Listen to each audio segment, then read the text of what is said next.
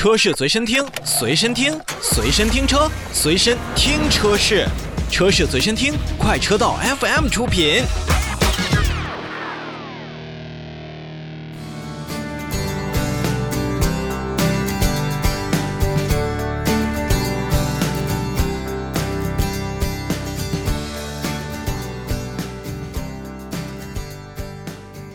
看召回，首先让我们来关注奥迪品牌。日前，一汽大众汽车有限公司向国家市场监督管理总局备案召回计划，决定在二十二日开始呢去召回部分国产和进口的奥迪车型。具体呢是这样分配的：首先去召回二零二零年九月九日至二零二一年五月五日期间生产的部分进口 A 六 Avant 二点零以及 A 七二点零 T 的车辆，共计一千七百八十五台。那第二批次呢，就是二零二零年三月十八日至二零二一年八月十一日期间生产的部分的 A 六 L 的二点零 T 车辆，共计十万零两千四百二十五辆。此部分召回的原因呢，是由于发动机和变速箱的控制单元的软件配合问题。在较低的车速下，车速从一档到二档进行时呢，此时驾驶员突然改变驾驶意图，松开油门踏板，那么发动机失速保护机制在换挡过程当中就会被触发，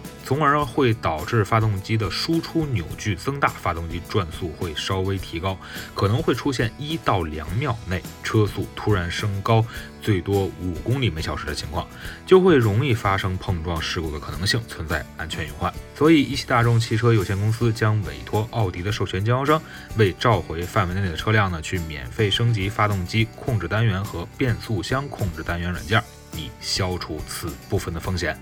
本次的召回活动呢，是在国家市场监督管理总局启动了缺陷调查情况下开展的，所以呢，一汽大众呢，也是。决定采取相应的召回措施，去消除安全隐患。